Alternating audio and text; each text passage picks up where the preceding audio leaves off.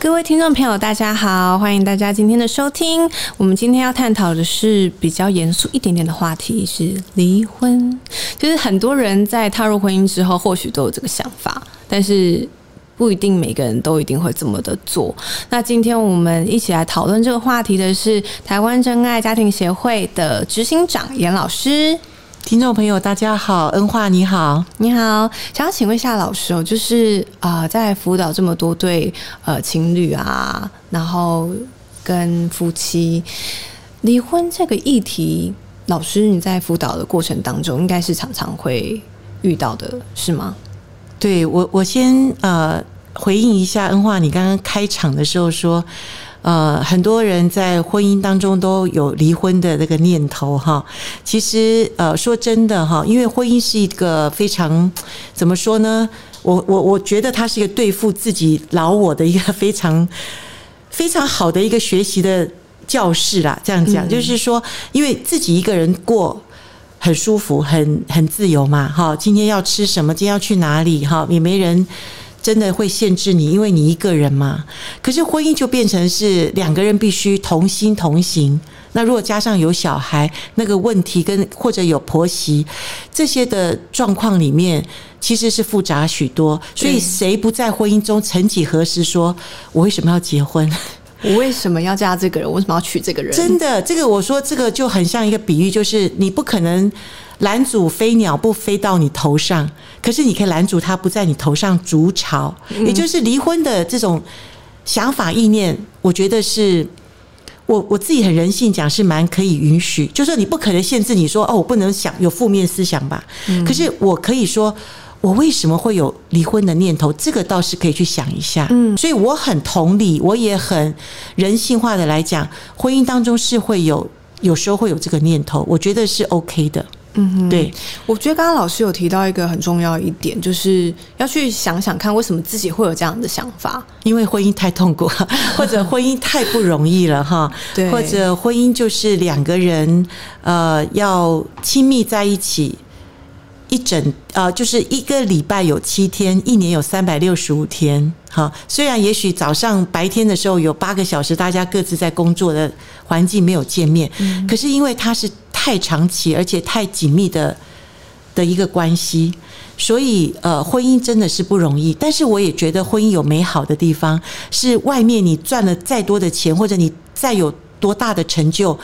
呃，你可能享受不到那个婚姻的那个那种满足感，对，所以婚姻也是有美好的一面。其实我觉得夫妻这个关系啊，应该是这个世界上最特别的关系，因为我们会爱我们的小孩，我们会爱我们的父母，它是很自然的事情，因为我们有血缘关系嘛，小孩子是我生的嘛，父母他们是生我养我的嘛，所以我会爱他们，这是很正常的。可是丈夫太太就不一样了哦。你跟他是没有血缘关系的哦，而丈夫跟太太却是这个世界上最亲密的关系。嗯，可是他们是没有血缘关系的哦，而且有时候他们两个人的关系是胜过于跟亲子的关系那个亲密度。是对，所以这件事情它是很奇妙的事情。哎，就是你要爱一个人是没有血缘关系的，它是一个特例，它是一个很特殊的一个情况。嗯哼，嗯。对啊，所以圣经才说这是一个奥秘啊。对他，对，他真的是一个对对婚姻关系、夫妻关系这么亲密，可是又这么的有时候排有排他性嘛，也有他的相似性，就是呃要相爱其实不容易的。我们非常人性讲非非常不容易的。嗯，对对，所以在婚姻当中，就是有的时候我们会遇到许许多多的困难。的时候也是难免有的，因为婚姻本来就真的非常的不容易。其实，在前几集我们都有讲到，就是当我们婚姻触礁了之后，我们应该要用什么样的方式去面对？对，然后相对的，就是不论是我们自己跟另外一半在沟通上面的一个处理或是调整，甚至是生活步调的一个上面的改变，然后以及找就是其他的人的帮助，找专业的辅导来去做一些婚。后的辅导，这些都是有利我们在婚姻当中的一个沟通的模式。但是有没有一些的情况，它是真的就是或许就是没有没有办法继续走下去的呢？我当然不能以我的经验去谈，就是说，呃，离婚在什么情况下是比较呃被允许或者应该是合理的。可是我知道人犯了罪以后不容易啦，不容易去做到。我爱这个不可爱的人，我还可以继续爱下去吗？这个我觉得是我，所以我前面我我们谈过，就是我觉得婚姻的问题是人的问题，这是一个很多很普及的问题哈。那今天你说这个离婚的这个问题，呃，所以连耶稣都不主不直接回答，我今天也不直接回答说到底是什么样的情况哈，呃，是合乎离婚的条件。但是我知道，呃，像譬如说，我曾经也遇过。受家暴的妇女，她在婚姻中，她真的非常的不容易。然后，她为了孩子，为了经济问题，她可能忍受了很久。所以，在我自己婚姻辅导或者我自己的理念里面，我觉得，如果你受到家暴的问题，我觉得这不是劝和不劝离的问题，是也许有的人他在他在这么长期的这种。不健康的婚姻里面，他都影响到他下一代。嗯，家暴的问题，所以我觉得家暴的问题真的是要好好的处理。对，然后。还有，我会问这个受暴的妇女：你长期在这样的关系里面，第一个对你的自己的健康好吗？还有对你的孩子好吗？如果你有独立的能力，我觉得他第一个当然要去就是家暴防治中心去寻求资源。那还有，我觉得他也要想一想，长期在这样婚姻里面是不是值得等待？因为有很多人有个。错误的观念，说我爱他，我等他。我觉得婚姻里面的离婚都是夫妻两个人，你要不要继续学习下去的一个议题。嗯，好，所以呃，婚姻真是不容易，但是离婚不是就解决婚姻问题的唯一的方法。对，对，我觉得很重要一点就是不要认为离婚就会解决婚姻的问题，或是你的问题。嗯，有些人会认为说，哦，我现在遇到这样的状况，我的婚姻呃触礁了，我只要一离婚就会没有事。其实不会哦，你去去寻找法律专家，你就知道离婚以后的财务一些很多的那种理不断呃剪不断理还乱的东西，还有如果有孩子，那更是复杂了哈。如果孩子小，他一定会觉得说，爸爸妈妈。是不是我不乖？是不是我今天做了什么事让你们两个人呃要分开？其实对孩子的阴影造成一生的很严重的问题。嗯，但我我我其实很同意刚刚呃严老师这边所提到的，就是如果说在婚姻当中有遇到很严重的家暴，或是。他我觉得其实有一些家暴，它是会威胁到生命的那一种的状况，它已经不是单纯就是婚姻问题了，它已经是自身安全的问题了。所以我觉得，当婚姻当中或是你在一个环境，它其实是会威胁到你的安全的时候，我觉得它就是一个你必须要去思考的一个警讯，是因为它已经不是就是说，嗯。当然有一些呃家暴问题，还是可以靠就是辅导，或者会靠一些方式来让两个人的关系得到缓解。我觉得有一个状况就是施暴者他一定要去治疗，对，因为家暴不是一次两次的事情，是一个一个非常呃算是一个非常有循环性的一种问题哈，所以他一定他像生了病一样，生病的人就要找医生，就要去那个真的叫身心。专科的医生那边去处理，或者我们现在台湾有那个内政部呃这种家暴防治中心的那种那种课程，它是一系列课程，真的要去治疗，要去学习，嗯，对。有一些人，他们或许是长期的一种酗酒，嗯，或是长期的一些呃药物上瘾或是上瘾问题，导致他们有这样的一个状况的时候，他是需要有专专人跟专业上面的一个介入，对，就像刚刚就是殷老师所讲到的，甚至医疗上面的介入，对，才有可能让事情有翻转的可能。对，但是如果说施暴那个人他并不愿意去做这样的一个就医，或是这样的一个改变的时候，其实再继续这样。拖下去，他事情可能会更加的严重，甚至会像老师所讲到的，会呃影响到下一代的安全。有一些小孩他们真的很小，但是他们如果是在这样的一个环境的时候，今天呃保护者不在的时候，小孩子很有可能就会成为呃被呃就是受害者嘛。那我们看到很多的新闻，其实有非常多的小孩，他们就是遇到这样的状况，甚至到最后可能赔了生命也不一定。在这时候，我也呼吁一些呃，譬如说亲朋好友，有些可能你不知道呃家暴的严重性，有的人有的人却说啊没有，他只是一个情绪不好啦，或者他可能最近压力大，他他动手打你是呃，他也可能也是或者你嘴巴太利了，呃，激发他要打你。我觉得。夫妻关系里面，如果呃。有动手打人这件事就是不可小看，然后不要说劝和不劝离这个东西。那有的时候当然要长期观察，还有真的是要去寻找一些专业的一些去想想看他们的问题是不是长期的，是不是一些需要去面对的。那另外我想要询问一下，除了就是暴力的一个介入，呃，在家庭当中这个部分，我们必须要去思考到就是夫妻之间的一个分开的一个部分之外呢，像有一些家庭他们可能有。有第三者的介入，可能有就是呃，除了就是另外一半的呃性关系的一个介入，在这样的情况下，他是否就是是可以去考虑就是分开一段时间或分开的这个前提呢？呃，我都觉得这些都是看当事者，就是这对夫妻他们对于婚姻，他们是不是想要再复合，或者他们真的觉得他们的婚姻。不小心走到了一个死胡同，他们觉得他们想要了解他们问题在哪里。我觉得这些的做婚姻辅导遇到这样子的夫妻，我都觉得他们大有盼望。嗯，很多外遇其实外遇有很多种类啦。今天我们不是谈这个主题，但是呃，我自己在辅导的几个呃所谓的经过外遇之后，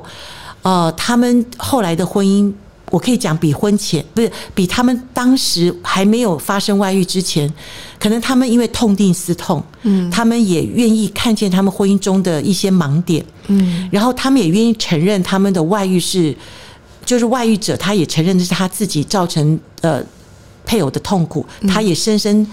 呃很觉得自己对不起他的配偶。那当然，所谓的原配就是呃。他自己觉得他是一个受害者的这个角色的人，他也发现他在婚姻中，他也是一个呃造成婚姻问题的贡献者。这样讲，就是婚姻两个人婚姻的问题，不是一个人会造成一个这么严重的问题。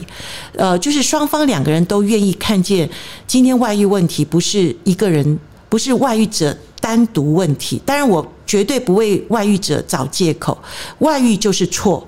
外遇就是不对，可是他们愿意走进辅导室来看他们的婚姻问题，我都觉得大有盼望哎。对，可是我要跟你讲，就是这也跟婚龄有关。呃，有一对已经结婚三十多年的夫妻，他们走进辅导室，太太呃太太第一坐下去就告诉我，老师，你告诉我我在婚姻中哪里有错？嗯，那我就看一下他的婚姻三十多年，三个孩子都现在都成家立业，都很健康，都很好。先生是呃，就是公务人员，上班正正常的上班。太太是全职家庭主妇，结婚三十多年。然后坐在辅导室里面，先生是说：“我很抱歉，因为我希望我的太太给我自由。”你知道结婚三十多年，那我在辅导他们几次的时候，我觉得有一点乏力。所以就是乏力，就是说这么多年来，很可惜他们不知道怎么经营婚姻。那太太只知道我有一个好的家，因为我有三个孩子让我照顾啊。而我先生虽然跟我呃长期不太讲话了，可至少我是一个。家庭主妇，我找到我的位置。可是你知道吗？人生就是很吊诡，婚姻家庭就是很吊诡的事。孩子会长大，哎，他会不知不觉离巢，哎，对，他已经不是你的孩子，就是说他已经不需要你那么悉心照顾的时候，你在家里面，你可能就希望抓住你的先生。可是先生也快要退休了，嗯，先生觉得说，我人生也活到这个大半辈子了，能不能给我一点自由？嗯，所以你知道一前一后。他们在，我觉得在婚婚龄在其实刚，譬如说我说的前面十年，可能就开始已经渐行渐远。可是婚龄到十五年的时候，嗯，他们已经分房睡了，他们都还不不不会觉得婚姻有问题，或者他们知道有问题，他们觉得就是这样嘛。嗯，可是时间不断的在往前走，孩子不断的在长大，嗯，孩子都离巢了，然后太太还依依然觉得先生你应该对我是过去的不离不弃，应该爱我，嗯，可是先生也很无奈，我已经忍受你三十年了，嗯，啊，这个婚姻能不能让我能够出去松口气？所以到了婚，到了我们的辅导室。我必须很遗憾讲，我不鼓励他们离婚。嗯可是你说婚姻到了这个地步，最后也就他们做决定，哎，也是他们做决定。最后，这让我想到，就是在日本，呃，这几年还蛮流行，就是到了老年之后，然后离婚的很多的案件。对，因为呃，日本太太，我觉得他们的呃风俗民情是太太是蛮压抑的，然后。呃，很多日本女生，她们其实一旦结了婚之后，她们就不继续工作了，他们就是在家里，然后相夫教子这样子。那日本其实他们还是比较偏大男人主义一些，当然我相信现在其实已经好很多了，但是还是有这样的一个状况存在。所以其实太太她。在跟先生相处的这三十几年、四十几年这段时间，他们其实非常的压抑，非常的压抑，非常压抑，所以他们就忍忍忍忍到就是先生退休的那一刻，他们就提出离婚，然后就拿赡养费，是对，然后就分开这样子，对，很多这样的例子，就是到了老年的时候，甚至现在还出现一个很流行的一个语语字，叫做“我们从婚姻毕业”。哦，这是婚，对，避婚，这是从日本来的，对，对他们称之为这是避婚，说我跟你还是有联系哦，我们还是会就是互相就是有交通，对。可是哎，sorry，我已经毕业了，对，我们已经毕业了，我们不再就是是夫妻关系，他们还甚至会就是在离婚的当天会有一个 celebration，一个庆祝会这样子，对，这还蛮就是跳脱我们的想象啦，对。或许他们的婚姻关系就如同就是老师这边所提到的，像刚刚讲那个范例。一样，就是或许他们在这，在这个婚姻关系的三四十年当中，可能就是呃，先生如果是以日本的文化来讲话，或许是先生可能一直都觉得自我感觉比较好一点，他可能觉得哎，回到家里有太太，然后小孩子有帮我看，就这样，那他们可能就会专注在工作上面。他们的呃家庭生活或者是婚姻生活，两个夫妻之间的一个相处或者是经营，并没有如此的看重。那随着时间久了，太太也专注在，因为可能先生对他的情感，他没有办法得到回回馈的时候，太太是很容易把他的情感是寄放在小孩子身上。那当这样的时间一久的时候，两个人到了就是一个临界点，可能真的都没有。第三方的人就是没有小孩子，在他们两个人之间当中做一个缓冲或是一个润滑的时候，其实问题就会整个出现。是，对。所以我觉得离婚都不是呃，就说你刚刚讲的，我们说外遇不是离婚的主要原因，嗯，是。他之前的一些的因子，就是我们都需要去探讨，而且就是说，平常婚姻的经营就从年轻的时候就开始需要去注意了，嗯，要不然我们都会不知不觉，我们也觉得家庭就是这样，哪一个家庭不都这样？可是呃，其实两个人都已经埋下那个所所谓的离婚种子了，嗯，都已经不知不觉在浇灌那个。那个越来越长大的那个根了，嗯，殊不知到老年的时候，它已经变成一棵树了，对，然后挡在两个人之间，是啊，对，是就很可惜。所以我觉得，真是巴不得在婚姻中的人，我想我们都有责任啦，或者我觉得这都是我们的呃需要付的代价，就是你在婚姻中，你必须就是要学习，对，婚姻不会自自然然的好，嗯，对，他就会如逆水行舟，不进则退。我觉得。有时候啊，童话故事真的是还蛮害人不浅的。对，童话故事里面，他就是总是说的，就是王子跟公主，然后结了婚之后，然后就过着幸福快乐的日子。对，然后也没有演说他们两个人结婚之后，然后究竟遇到多少的风风浪浪。嗯，譬如说，呃，公主嫁入王子的家了之后，有没有遇到王后那个婆婆的一些苦待什么之类等等。嗯，对，那我是觉得。呃，还没有踏入婚姻的人，真的要知道说，你进入到婚姻之后，就像老师刚刚所讲的，你必须要有这样的一个使命感，就是你就是必须得要去经营它。其实婚姻很像保养身体，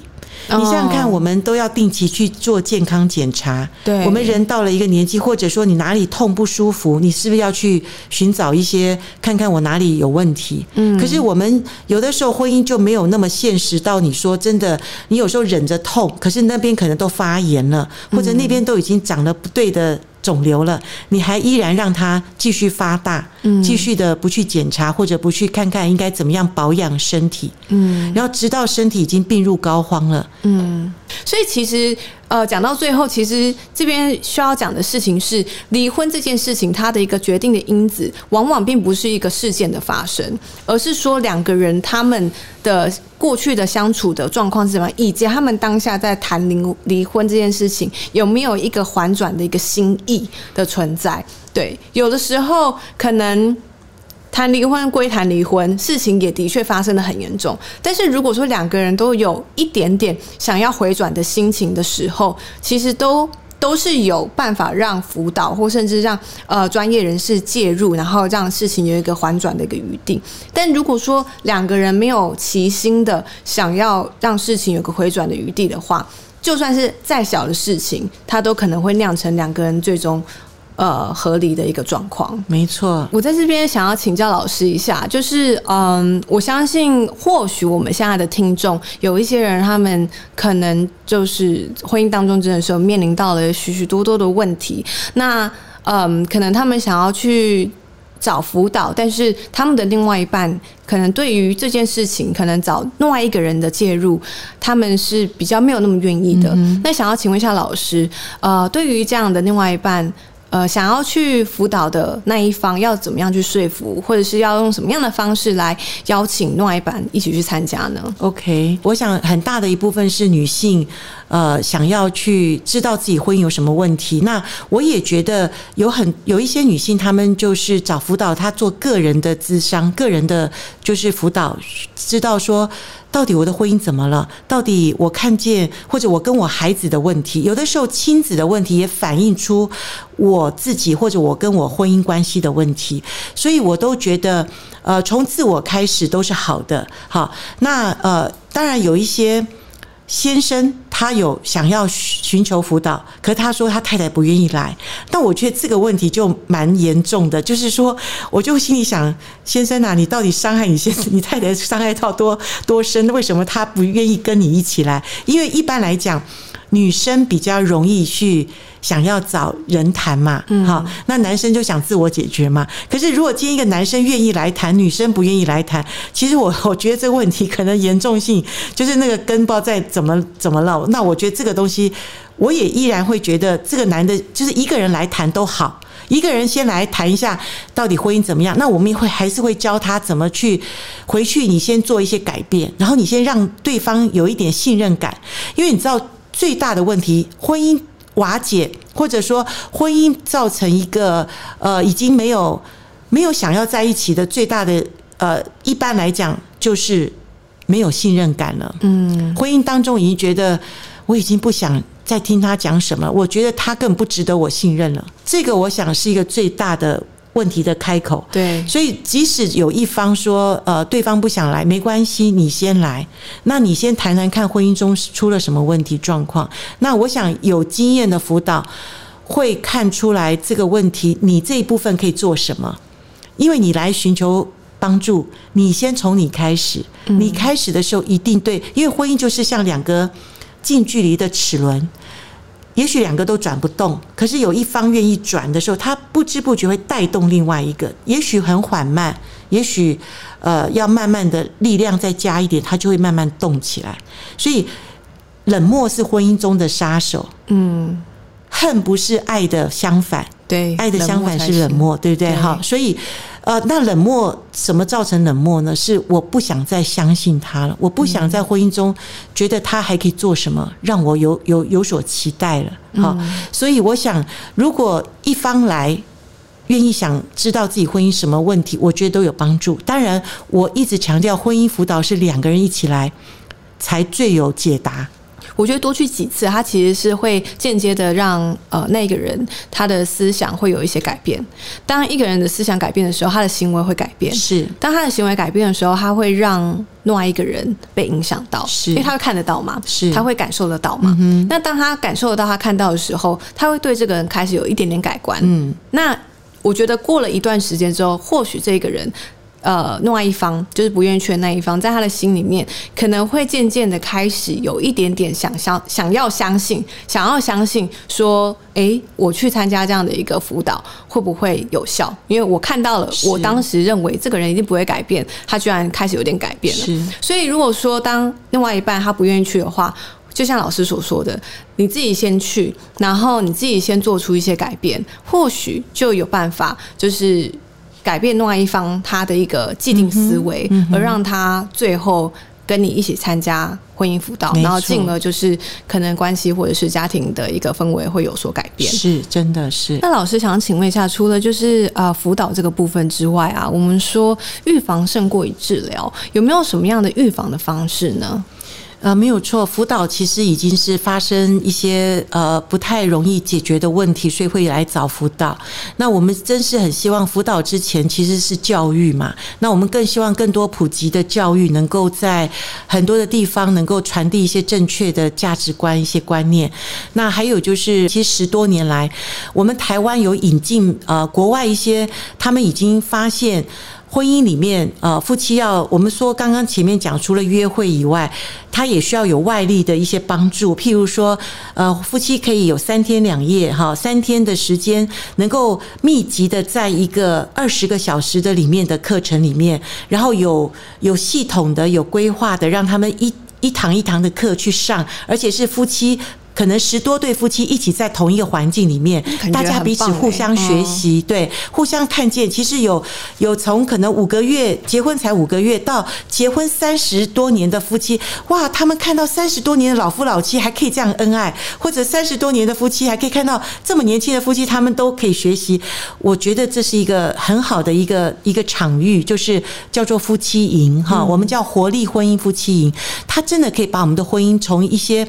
死灰里面可以复燃，嗯，它可以变成一个活力。好，活力型的夫妻，嗯，好，所以我我非常建议来参加夫妻营。哎、这个我听了都想去、哎，嗯因为你除了就是可以跟你的另外一半一起上课，然后你们又呃单独有很多单独相处的时间嘛，对，然后小孩子也没有带去嘛，对，然后再来就是可以跟其他的夫妻做交流，我觉得这是很棒的事情。对对对，我非常鼓励夫妻不要等到有问题，当然夫妻都有问题啊。我说不要等到问题很严重了。那我觉得其实每一年都应该像呃有点像类似就是给我们温给我们婚姻加温嘛，我们叫 empower empower couple retreat，嗯，就是 empower 就是加强你婚姻中的能力啊。所以我真是期待我们凡是在婚姻当中的，我觉得都应该去参加夫妻营哈，然后让老师可以引导我们，我们的老师也都是一对一对夫妻，不是一个人单枪匹马在讲，我们都是呃。一对夫妻在引导这些夫妻，然后彼此的互相学习，这个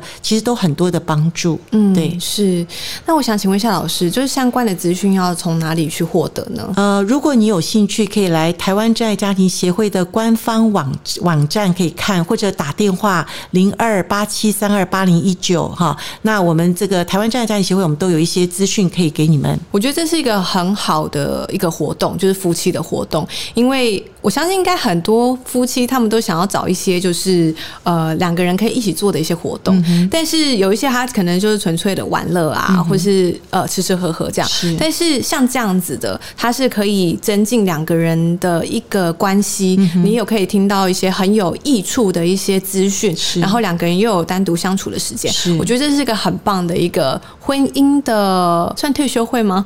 婚姻当中的一个维他命，维他命，或者是一个呃 retreat，对对，一个休休休息休息，然后又有知性的一个感性的一个那种帮助，是。对，不止你去度假而已，度假就吃吃喝喝，可是这种就是让你可以，其实我们台湾这样家庭协会早期我们也是在饭店办，嗯。我觉得饭店有好处，就是三天两夜真的是关在一个一个一个饭店里面，然后非常轻松的，然后呃，我们的设计也非常的 romantic，非常让夫妻是度假外还有还有感性跟知性的一个一个帮助，嗯，所以以我觉得，如果如果有大量的夫妻，他们就说想要在 hotel 办，我们也是可以在 hotel 三天两夜，是让夫妻能够呃身心灵都放松，然后也有可以很好的学习的。地方，嗯，这真的很推荐给就是呃已婚人士去参加。那我们今天提到的这一些，就是啊关乎婚姻以及就是离婚的一些小小的建议，也是提供给大家，